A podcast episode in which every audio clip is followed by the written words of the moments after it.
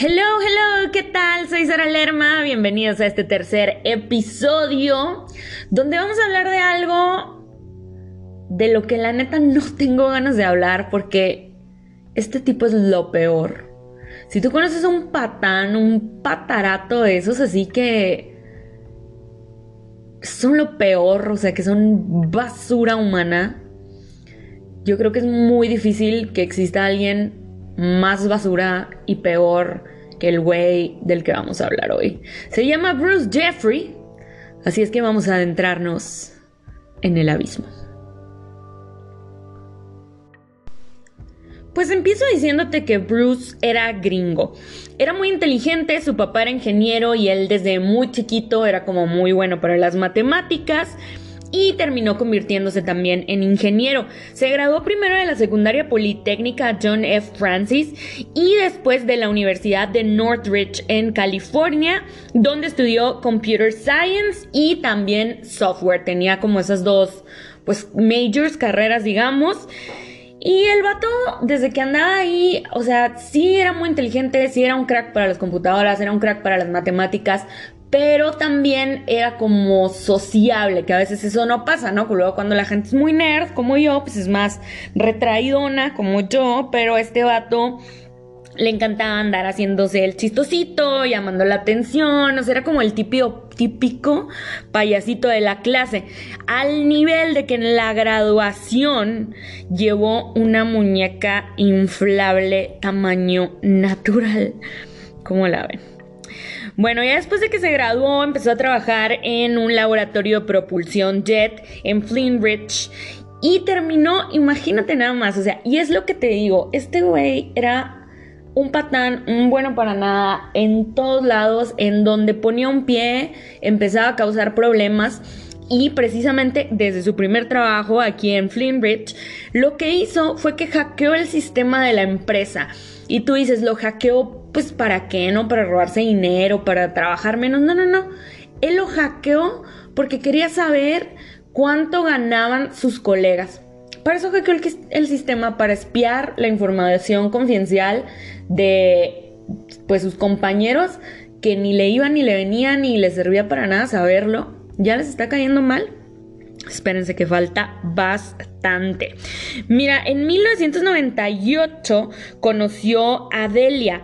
Delia es una mujer que eh, no se sabe su apellido porque se cambió el nombre porque no quería que se le asociara en lo absoluto jamás con este señor Bruce Jeffrey. Entonces básicamente pues la pobre vive escondida y cambiándose el nombre para que no la moleste la prensa y demás por la asociación que tuvo con este señor con Delia, este, pues bueno, se conocen a los 20 años y deciden que se van a casar. Para esto, Delia pagó toda la boda, pagó toda la luna de miel con sus ahorros y eh, la boda se puso fecha para el 17 de junio de 1989. Llega Delia muy bonita con su vestido de novia, todo muy decorado, las flores y demás. Y este güey jamás llega. Bruce Jeffrey no llegó a su boda y eso no es todo. Vació lo poquito que le quedaba en su cuenta de ahorros a la pobre Delia, que eran 3 mil dólares, y se fue de vacaciones a Palm Springs. ¿Por qué no?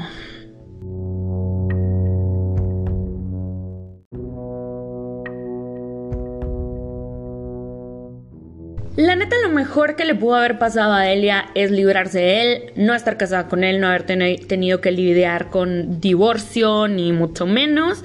Y aunque en ese entonces haya estado pues muy triste, yo creo que lo agradece más que ninguna otra cosa en su vida.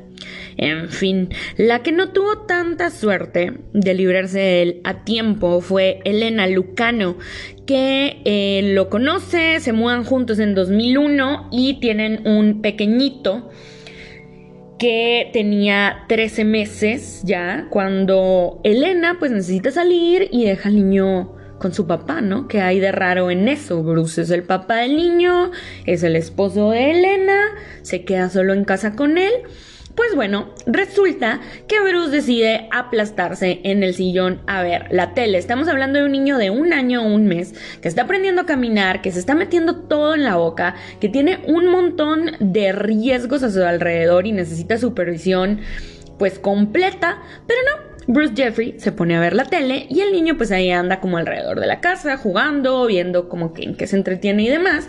Y se sale al patio donde hay una alberca se cae dentro, empieza a ahogarse y empieza como pues a, moverse, a luchar por intentar salir.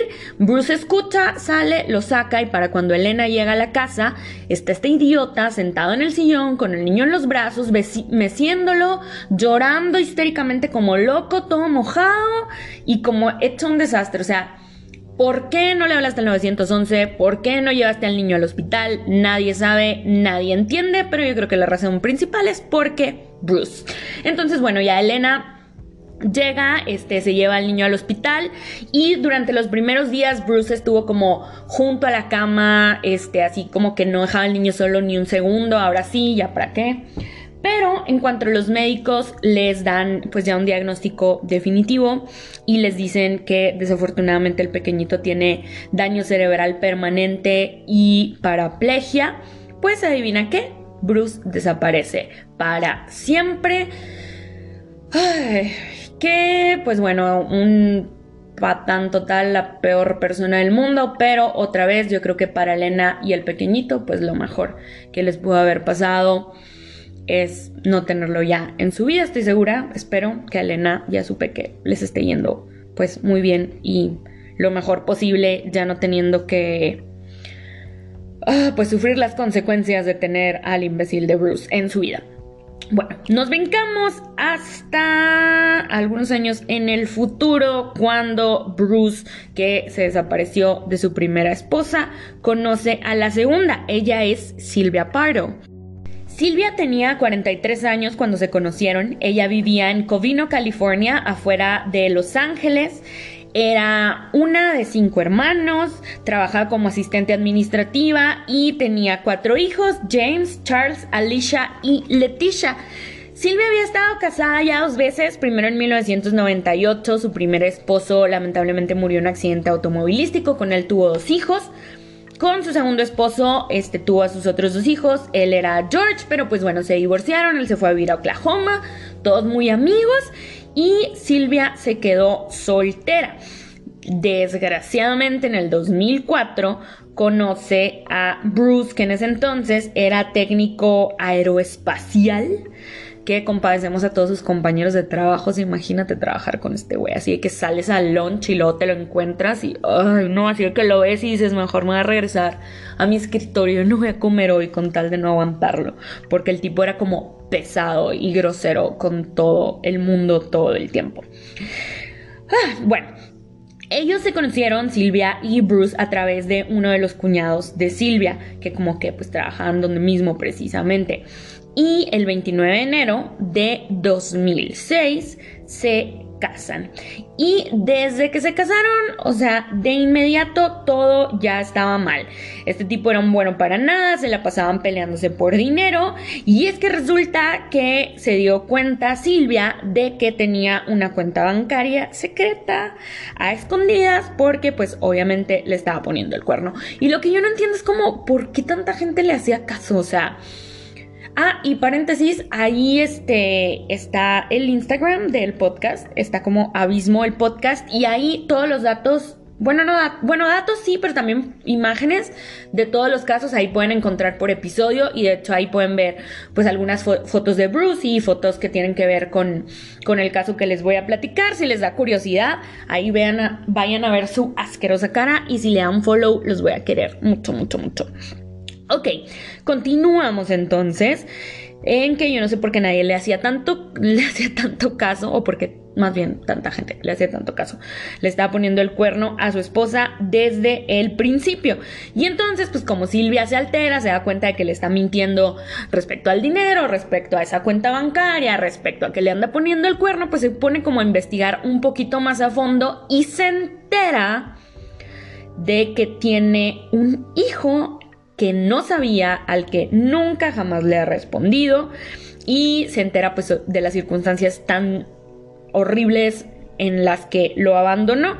Y se da cuenta porque Bruce está deduciendo impuestos diciendo que pues como tiene que pagar la manutención del niño y demás ahí lo usa para deducir impuestos pero obviamente jamás le ha dado ni un solo peso al niño ni a Elena entonces así es como se da cuenta Silvia y pues bueno, ahí le dice, le reclama como, oye, ya me enteré, no sé qué.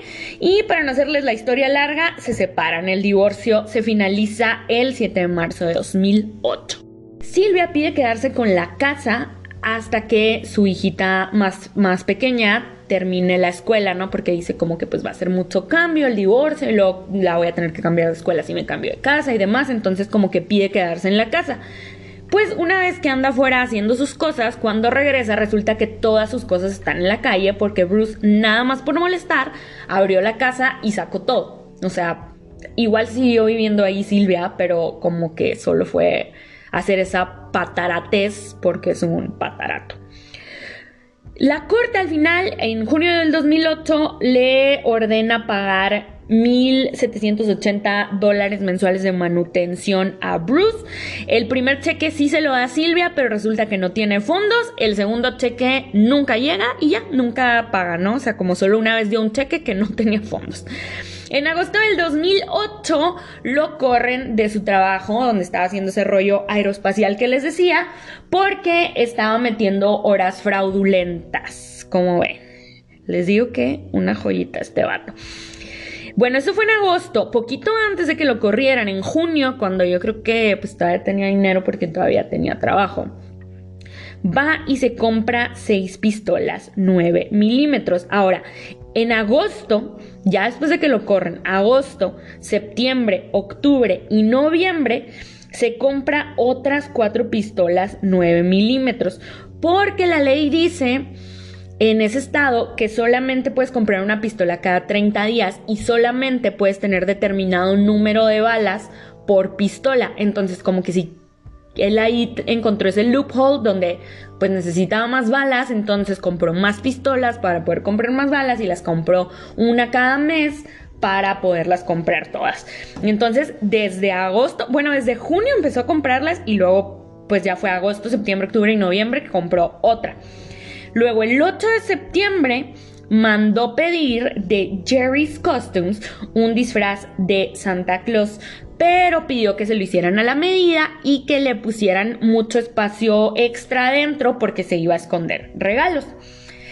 Y en octubre se va a visitar a un compa que tenía en Iowa pero no era porque quisiera mucho a su amigo, sino porque quería utilizar las leyes de Iowa para comprar más balas, porque allá en Iowa, como ven que en Estados Unidos varía todo ese rollo de las legislaciones de las armas por estado, pues en Iowa sí podía comprar un poquito más balas por pistola, entonces a eso fue.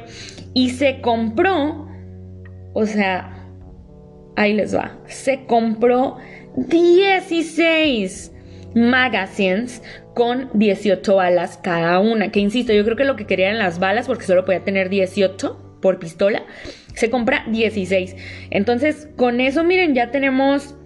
Se ha comprado 6 y luego se compró 4, o sea, se compró 26 armas en total y pues las balas que puedan venir con cada una, ¿no? El 18 de diciembre, una semana antes de Navidad, Silvia fue a la corte otra vez y ahora sí ya el juez ya fue como, ok, ahora sí ya este, quedó así el divorcio, este, ya con todos los alegatos y todo que había puesto también Bruce. Al final lo que pasó fue que él se quedó con la casa, que era como que pues, algo que quería hacer desde el principio. Yo siento que solo como para molestar a Silvia, pero bueno. Y Silvia se quedó con el perro, que era un, un Akira Café, que se llamaba Soki. Qué nombre tan bonito y adorable es Soki, es como calcetincito. Y bueno, a Bruce le ordenó pagar 10 mil dólares mm, extra, además de la manutención, que obviamente no hizo. O sea, siento que con la gente como Bruce no sirve de nada que le ordenen pagar porque es como que de dónde los va a sacar para empezar y qué te garantiza que lo va a hacer. O sea, pero bueno, así quedó lo del divorcio. Entonces, como Bruce se quedó con la casa, Silvia se fue a quedar en casa de sus papás con sus hijos, pues mientras como veía que, que iba a ser después y demás. Esta casa era el número 1129 de East No Christ Drive en Covina, California. Parecía que ya todo iba mejorando para Silvia, estaba con sus hijos, estaba con sus papás, ya lo del divorcio ya había quedado y al final aunque Bruce pues no le fuera a pagar nada, nunca como que ya se podía quitar ese dolor de cabeza, ya podía empezar a enfocarse pues en sus planes, en su futuro, en sus cosas. Y para mejorar el mood pues llegó Navidad, llegó Nochebuena, 24 de diciembre de 2008 y muchos amigos, familiares se reunieron ahí en casa de sus papás. Sus papás eran Joseph y Alicia Ortega. Ellos de hecho eran mexicanos, eran de Torreón. Joseph tenía 80 en ese entonces y Alicia tenía 70. Ellos llevaban 53 años de casado. Se mudaron de México a Covina, California y pusieron una compañía de pintura, pintura en... Me acaban de poner brackets, ténganme paciencia pusieron una compañía de pintura industrial y eran como completamente el sueño americano. Les iba súper bien, tenían una casa súper bonita, este, tenían como a todos sus hijos muy consentidos, hacían sus fiestas. De hecho, los vecinos siempre decían, este, los describían como que eran la pareja más enamorada, más bonita, más amable del mundo. Y Joseph siempre decía que cuando vio a Alicia por primera vez en el centro, en Torreón, que él tenía 20 años, este, y ella tenía 17, entonces se me hace que están mal las edades, ¿verdad? Si él tenía 80, ya tenía que tener 77, una disculpa. Que Joseph la vio por primera vez y volteó y le dijo a su hermana, me voy a casar con ella. Y mira, se casó con ella, tuvieron una familia súper bonita, cumplieron el sueño americano, una vida divina y como todos los años organizaron su cena de Nochebuena como buenos mexicanos el 24 y no el 25 como hacen los gringos. Había unas 25 personas en la fiesta, ya eran después de las 11 de la noche, ya habían cenado, estaban así con el mal de porc, yo creo todos, en el food coma total, jugando cartas, pasándosela muy bien. Los nietos se habían ido a la parte de atrás de la casa a jugar videojuegos y uno de los eh, nietos más grandes, Michael, de 17 años, pues estaba así adolescente total jugando en la computadora en el segundo piso. Cuando de repente tocan a la puerta. Entonces los Ortega son así como de adelante, pásenle, está abierto, no sé qué. Pero una de las nietas más chiquitas, Katrina, que tenía 8 años, como que pues no se tocaron y volteó y vio por la ventana que en la puerta estaba ni más ni menos que Santa Claus en persona y además cargando un montón de regalos enormes muy envueltitos. Entonces ella salió corriendo, abrió la puerta así gritando como Santa. Santa la ve, la carga como que le da ahí una vueltecita hacia arriba, la vuelve a poner en el piso, saca una pistola, se la pone en la frente y le dispara en la cara, sí, a una niña de 8 años. Estalló el caos, todo el mundo entró en pánico, trataban de resguardarse abajo de los muebles, corrían, trataban de cubrirse unos a otros para intentar salvarse. Y los niños, como estaban en la parte de atrás de la casa, muchos lograron escapar y salvarse. Charles Ortega, uno de los hermanos de Silvia, lo reconoció y gritó, es Bruce. Y en cuanto gritó eso, le disparó por la espalda y pues eh, desgraciadamente Charles murió, pero algo que cuentan es que Charles y James, estos eh, dos hermanos de Silvia, trataron de someter a Bruce, como que los dos estaban ya con disparos en el cuerpo, tirados en el piso y como que se voltearon a ver y dijeron como buenos héroes mexicanos, pues ya estamos aquí, o sea, ya estamos heridos, vamos a darle con todo para tratar de salvar nuestra familia y así chorreando sangre se levantaron y fueron a tratar de someter a Bruce como todos unos héroes. Lamentablemente no lo, no lo lograron y ambos fallecieron. Joseph, Alicia y sus otros tres hijos, incluida Silvia, se metieron debajo de la mesa del comedor para tratar de resguardarse de los balazos, pero Bruce se acercó hasta ahí y los mató estilo ejecución. De los cinco hijos, Leticia es la única que sobrevivió, que era de hecho la mamá de Katrina, la niña de 8 años, que fue la que le abrió la puerta a Bruce. Ella vio a Katrina afuera y salió corriendo y aunque estaba herida, pues logró escapar. Pero Bruce no había terminado todavía, faltaba el regalo más grande que llevaba cargando, así es que lo desenvolvió y era ni más ni menos que, no mames, un lanzallamas casero. ¿What? Tenía dos tanques de gasolina para que no le faltara fuego. ¿Quién hace eso? y empezó a dispararle a toda la casa. La casa inmediatamente estuvo en llamas enormes y Michael de 17 que estaba en el segundo piso murió en el incendio. A las 11.27 de la noche, Leticia llamó al 911 y reportó que su hija necesitaba atención médica y dijo textualmente, su nombre es Bruce Pardo, por favor, no sé quién más sigue vivo. Aún puedo oírlo disparar. Nueve personas murieron. Bruce traía cuatro pistolas semiautomáticas y el lanzallamas casero en el espacio extra que había pedido en el traje de Santa. Seis personas fueron asesinadas estilo ejecución y los demás murieron en el incendio. Se quemaron tanto que no se pudo determinar la causa de muerte porque estaban muy quemados. Entonces, pues algunos con las balas, pero otros no se supo bien qué, qué era lo que los había matado. Tuvieron que distinguir quién era quién por sus registros dentales.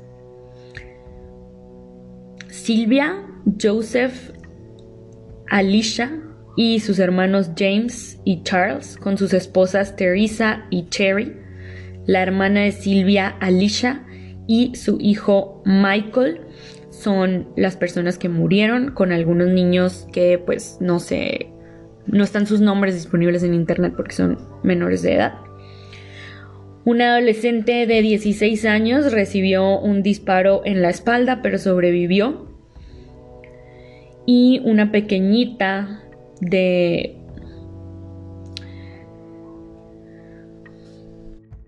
ocho años, Katrina, la que recibió el primer disparo, sobrevivió porque al escuchar el disparo se volteó la cabeza a un lado, entonces recibió el impacto en la quijada y logró sobrevivir. Hubo una de las nietas que tenía 20 años que saltó por la ventana del segundo piso y se quebró el tobillo, pero pues bueno, logró escapar y sobrevivir. Al final tomó más de una hora y media a 80 bomberos controlar el fuego, porque las llamas eran enormes, midían más de 15 metros sobre la casa. Es interesante mencionar que Bruce no tenía ningún antecedente criminal antes de esto.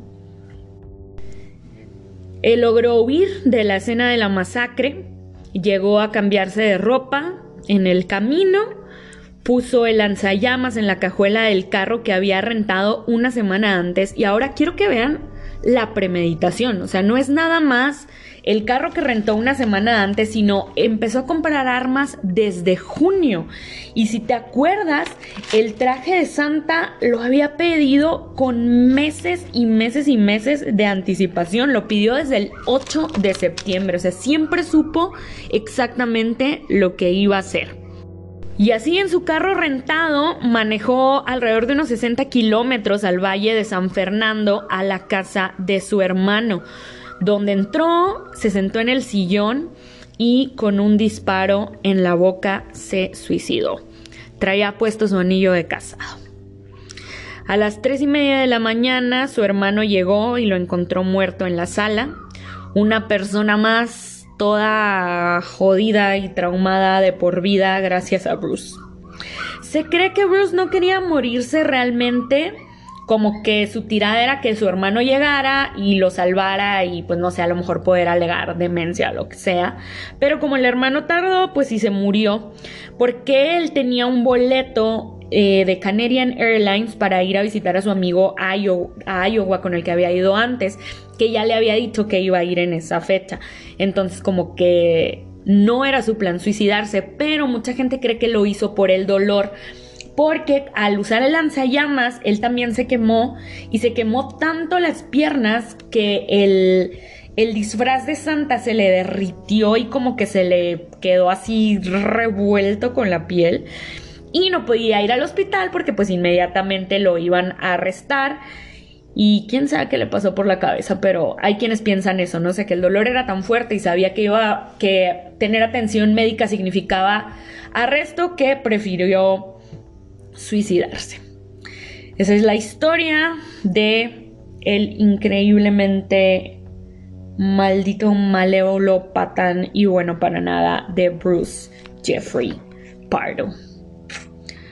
Qué cosas, ¿no?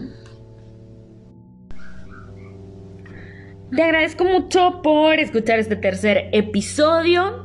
Te invito a que sigas las redes sociales del podcast Abismo el Podcast en Instagram. Yo soy Sara Lerma, a mí también me puedes encontrar en Instagram y en Facebook. Y quiero mandar muchos abrazos, besos, saludos y agradecimientos infinitos a Judith Holguín que me mandó un mensajito precioso acerca de que disfrutó el podcast. También a Pablo González y a Ramiro que igual me escribieron que disfrutaron mucho los primeros dos capítulos. Gracias también a Jorge Villasana que siempre está ahí para apoyar mis proyectos y a mi hermano que de hecho, Pedro, que de hecho se le ocurrieron unas teorías muy interesantes acerca del primer capítulo, si no lo han escuchado, está rarísimo. Y bueno, mi hermano dice que quizás él... Eh, pues como que la policía secreta de la Unión Soviética estaba tratando de crear como superhombres o bestias así como, como con no sé, con fuerza extra y que se les escaparon y ellos fueron los que cometieron esos asesinatos. Una buena teoría, hermanito, muchas gracias. Yo me despido, sigan escuchando los siguientes capítulos que vienen bastantes en estos días.